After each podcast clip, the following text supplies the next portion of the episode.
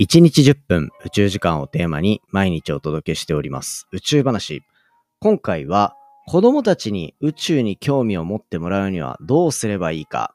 子供の夏休みの宿題、夏休みの自由研究に宇宙を絡めるならこうなんじゃないかっていうところをお話ししていきたいと思います。これ聞いて大人の人たち関係ないやって思った人いるかもしれませんが、宇宙に対する理解なんてほとんどみんな一緒なんですね。だから、まあ子供たちにこういうのやればいいんじゃないかなっていうのを話しつつ、普通にこういうの知ってる？こういうの知ってる？っていう宇宙の話たくさん挟んでますので、うわ、知ってる、うわ、知らないっていうところもみんなに楽しんでいただけたらと思っております。ぜひ最後までお付き合いください。3, 2, 1, ignition. Japan. 佐々木亮の宇宙話。2023年7月29日、始まりました。佐々木亮の宇宙話。このチャンネルでは、1日10分宇宙時間をテーマに、天文学で博士号を取得した専門家の亮が、毎日最新の宇宙トピックをお届けしております。本日でエピソードが1024話目を迎えております。基本的には1話完結でお話ししておりますので、気になるタイトル、気になるトピックからぜひ聞いていただけたらと思います。またですね、基本的にはどのエピソード聞いても、1年後、2年後とかにも楽しめるような、そんなお話にしているので、全然昔のやつ聞いていただいても何の問題もないかなというようなところですね。最新のニュースと言いつつ、論文だから1年後も2年後も変わらない、そんな結果なので、結構ね、これ面白く聞いていただけるんじゃないかなと、個人的には思ってます。前回は、これ、Nature Communications っていう論文に投稿された、空で光るんじゃなくて、地面で光る水星のオーロラっていうのが見えるんじゃないかっていうような、そんなお話だったりとか、それの前は、まあ、ちょっとさっきの話とは若干ずれちゃうんですけど、最新の宇宙のビジネスのニュースっていうところで、スペース X なんか iPhone みたいになってるな、みたいな。このワード気になる方はぜひ聞いていただけたらと思っております。まあ、そんな感じで毎日毎日宇宙の話ばかりお届けしているこのポッドキャストなんですけど、今日お話ししていくのは、宇宙に関連した自由研究ってどんなことができるかなっていうところのお話をしていきたいと思っております。ね、これ結構面白い切り口なんじゃないかなと思うんですね。で、これ、なんでこれを取り上げようと思ったのかっていうところで言うと、リスナーの方からツイッターであるコメントをね、いただいて、まあ、ハッシュタグ宇宙話皆さんにつけてねって言ってお話ししてると思うんですけど、っていうところで、一個あるコメントをいただいたので、ちょっとそちらをベースにお話ししていきたいなと思っております。読み上げます。ツイッターのアカウントネームバレッタさんからいただきました。夏休みに入って天体観測がしやすい時期になりました。子供が聞いてくる疑問に答えたり、宇宙のことでへえと言わせられるようなネタ集などがあったら教えてもらえたら嬉しいです。子供に宇宙についてさらに興味を持ってもらって宇宙飛行士になってほしいというようなところでありがとうございます。いいですね。これは面白い。で、だからこれって結局、もちろん、もう、興味がマックス残って、宇宙に対してね、普通に自分で天体観測とかすると思うんですよ。ただ、こう、子供が、じゃあ、どういうとこ気になるかな、みたいな話とかを考えたときに、なんかやらざるを得ない状況にしたときにも取り組めるようなものがいいんじゃないかなっていう。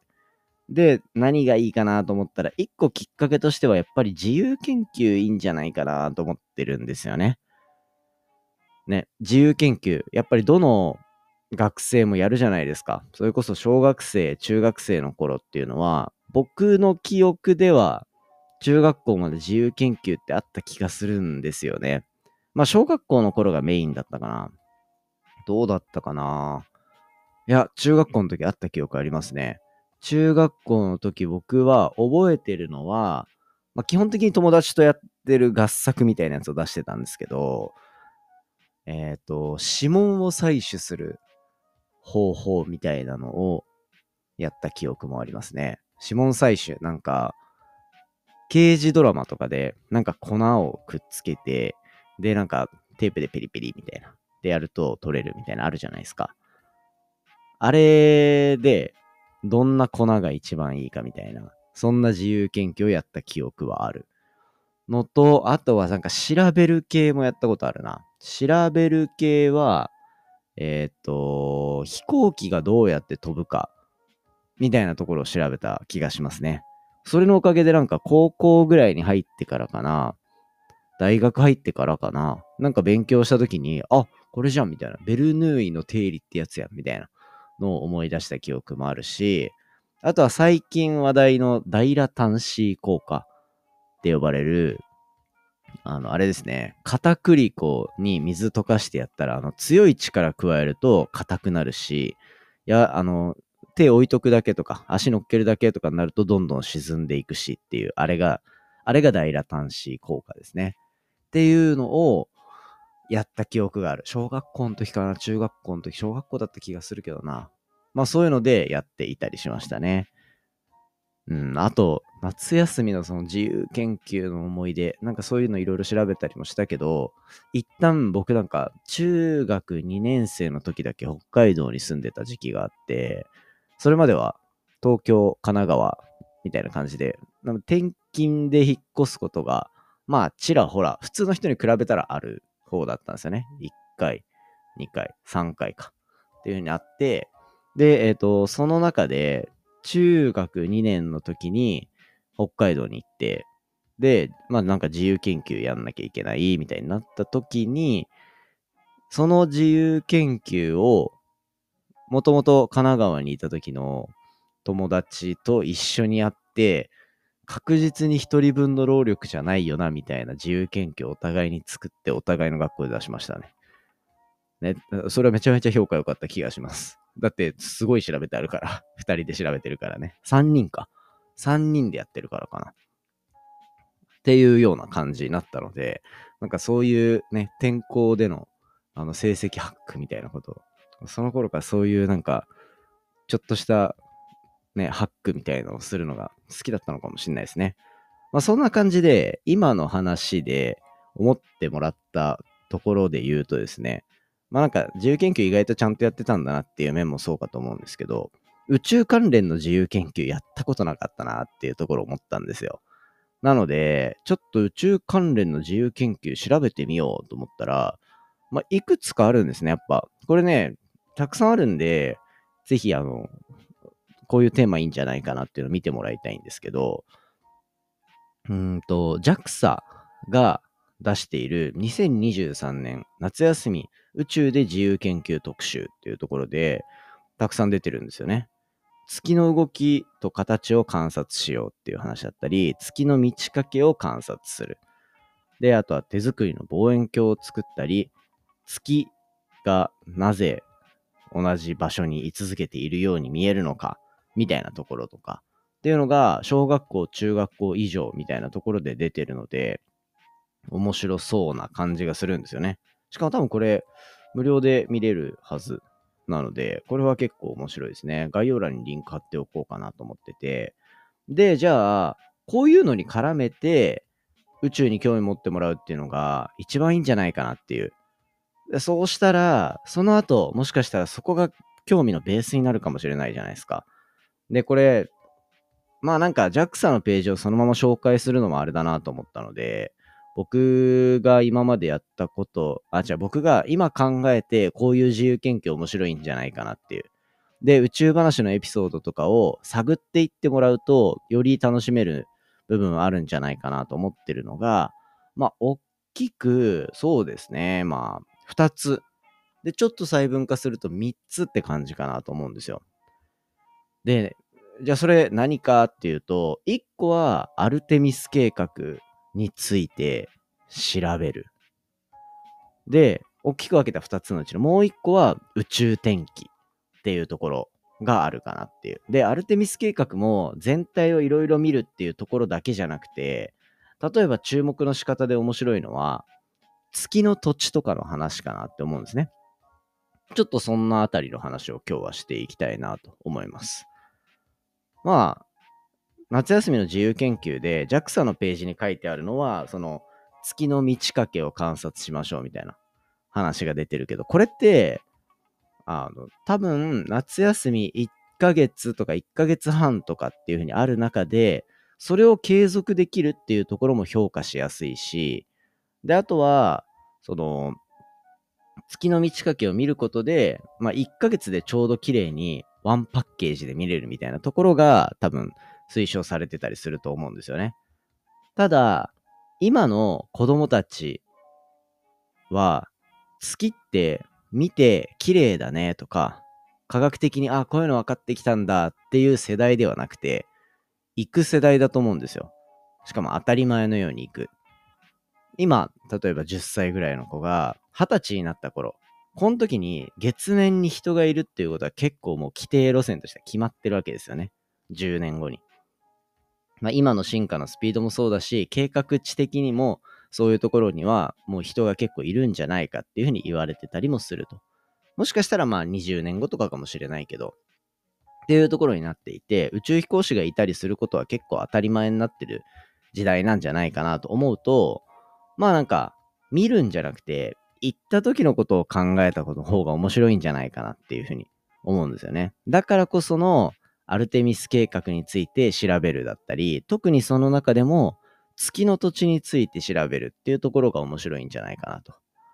僕は、小学校の頃どころか、大人になるまで、宇宙の研究を始めるまで、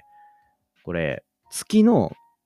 表面にあるクレーターだったりとか、なんか色の違う場所だったりとか、いろんなところに特徴的な名前がついているっていうことを知らなかったんですよね。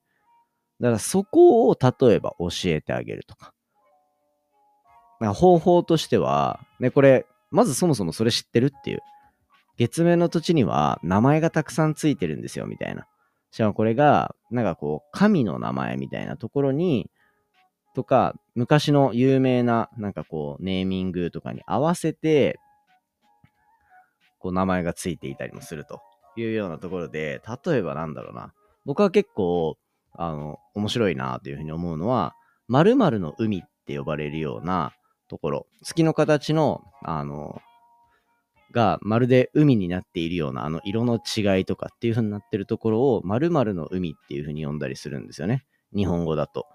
で、これ例えば、死の海とかも確かあるんですよ。あと、静かの海とか、っていうのがあって、そういうのって、じゃあどういうところを指していて、なんでそういう名前がついたのかっていう調べ方もあるし、ね、あとはいろんな谷の名前とかもあるんですよね。クレオパトラ谷とかもある。らしい。僕もどこにあるか全然知らないし。でも、アトラス谷とか、ね。アトラスっていう谷があったりするし、っていうところがあったりするので、なかなかこう、名前、なんでこの名前がこうついてて、どういう由来なのかなっていうところが、まあ言えるのも結構面白い部分なんじゃないかなと思うんですね。で、まあそれを、名前をこう一覧にしてとかっていうだけでもまあ全然、あ、こいつちゃんと調べたなってなるかもしれないんですけど、じゃあ、月の表面にそれをマッピングしてあげるみたいなことをしてあげても面白いですよね。調べて、調べて、例えば月って、僕たちが見えてる面ってずっと一面だけじゃないですか。で、これも結構驚きの時ってあると思うんですよ。月って表と裏っていうのがあって、表は僕らの方じゃ向いてる方だとしましょう。まあこれ見方によっては裏かもしれないですけど、で、じゃあ月っていうのは見えない側もあるから、っていうので裏側。っていうところで、まず見え方が全然違うと。じゃあ、何月何日、満月の日に見えてるこの月っていうのはこういう状態ですと。まあ満月だからね。で、しかも同じ方向向いてるから変わらんですと。で、そこに対して見えてるところの特にこの大きい形状っていうのは、こういう名前がついてます。こういう名前がついてますっていうのを調べると、なんかこう、月についてより深く知れるというか、っていうところがあるから面白いんじゃないかなと思うし、まあ子供たちにとっては、やっぱり月の土地に名前あんの？みたいな話もそうだし、ずっとこっち向いてんの？みたいな話とかも出てくるんですよね。で、あとは、これ、月に水があるっていう話。ここを深掘りしても面白いと思うんですよ。月に水がある。ね、そもそも今日の話って子供たちワクワクさせようとか言いつつ、大人も結構知らないこと多くないですか？ね。多分僕、宇宙話のこのリスナーの人でさえも、月の表面にそうやって土地が、土地に名前がついてるっていうとこ知らない人結構いると思うんですよ。だから、え？って今思ったその絵を子供とかに伝えてあげるとかっていうのがすごい面白い部分かなと思うんですね。で、そういう月の土地の名前がついてるってことは、今後宇宙開発でアルテミス計画っていうのがこうアポロ計画の後継プロジェクトであって、で、その後継プロジェクトでは人が月面に行くとか、月面に着陸するっていうような話がどんどん展開されていくわけなんですけど、着陸するってことは目指す場所があって、どっかにちゃんとこう、このポイントっていうのが決まってるんですよね。じゃあ、さっきみたいに名前出すだけじゃなくて、どっかのここはこういうプロジェクトで着陸を予定しているらしい。みたいなところを見に行くのも面白い。そういう目線で調べてみるっていうね。ね、例えば、えっ、ー、と、それこそだからアトラスクレーターって呼ばれるようなところだったり、氷の海っていうところの近くにそのアトラスクレーターっていうのがあって、で、そこに、あの、日本の宇宙スタートアップ、まあもうなんなら全然スタートアップでももうないか。ね、上場もしましたし、iSpace っていう会社が月面を目指してた時に着陸する予定であった場所っていうのはそこだったりするとか。ね。っていう結構情報がいろいろ出ていたりするので、そういう実際の開発ミッションと紐付けてみると、ちょっと面白い状態になるんじゃないかなっていうふうに思ったりしますね。今まで僕多分宇宙話でも結構土地の名前とかちらほら言ってたような気もするので、過去のそういう月面とか月とか調べてもらったら、宇宙話のエピソード大量にあるんでね、そういう風に聞いてもらえるのも面白いんじゃないかなと。あとは宇宙天気かなと思ったんですが、もう喋りすぎちゃって16分になっているので、そうだなうーん、近いうちやろうか。なんか明日ってなると、宇宙天気についての話とかは、割としてきてるから、ね、退屈に思っちゃうリスナーの人もいると思うんですよ。宇宙天気っていうワード、今ピンとこなかったらぜひ過去のエピソード聞いてみてください。ピンと来てる人は、それをどうやって子供に伝えるのかな、みたいな話の部分もちょっと楽しみにしておいてくれたら嬉しいなと思います。まあ、数日以内、1週間以内ぐらいには、そこのトピックも取り上げていけたらと思っておりますので、ぜひ楽しみにしておいてください。ということで、今回は、ツイッターでいただいたコメントっていうところをベースにですね、子供たちにどんな風に宇宙を楽しんでもらうか、そしてどんな風に宇宙飛行士を目指してもらうかっていうところを考えてみました。宇宙話的な目線でね。まあ、あとはもう本当に宇宙兄弟読んでって感じですかね。宇宙兄弟読むのが一番いい気がするな。宇宙話より500倍、もう1000万倍、1億倍ぐらい面白いんで、あのね。で、しかも僕がポッドキャストを始めたどころか、宇宙に興味を持ったのもそこだったりするので、なんかまあ、そのあたり、ぜひ、楽しみに、楽しんでいただけたらと思います。夏休みね、時間あるから、いろいろ楽しんでほしいですよね、みんなに。ということで、今回のメイントピックは以上にしていきたいと思います。ということでですね、今日7月29日土曜日っていうところで、明日7月30日日曜日の夕方6時からかな、クロスポット、この間日本放送収録しに行ったところ公開されます。で、月曜日にはそれのアーカイブっていうのも出るようになってるので、ぜひ皆さんそこも楽しみにしておいてください。明日のエピソードかな？いや、来週のエピソードかな？みたいなところに、昨日のポッドキャストのエピソードとかが結構関わってきたりもするし、最近あんまり話してない宇宙話について語ってる部分みたいなところ、こんなことやってるんすよ、みたいな。なんで始めたんですか？みたいな話とか。っていうのを、ね、超超超有名人たちと話してきてるから、ちょっとね、そのあたり、聞いていただけたら嬉しいなと思っております。あの、その時が来たら概要欄とかもちゃんと貼っておくので、皆さんからのコメントとかもお待ちしております。よろしくお願いします。ということで、公開までかなり僕もワクワクしてますが、夏休みですかね。皆さん、まあ普通に土日だ、ただの社会人の人たちは、僕のポッドキャスト聞いてる人たちはみんな結構多分大人の人が多いので、普通に土日かと思いますが、暑さに負けないように、体に気をつけて、週末楽しんでいただけたらと思います。週明けに僕は YouTube を復活させるべく、この土日はそういった仕事をしていきたいなと思っておりますので、楽しみにしておいてください。今回の話も面白いなと思ったら、お手元のポッドキャストアプリでフォロー、フォローボタンの近くにあるレビュー、ぜひよろしくお願いいたします。番組の感想や宇宙に関する質問については、Twitter のハッシュタグ宇宙話、または概要欄にあるお便りコーナーからじゃんじゃんお寄せください。それではまた明日お会いしましょう。さようなら。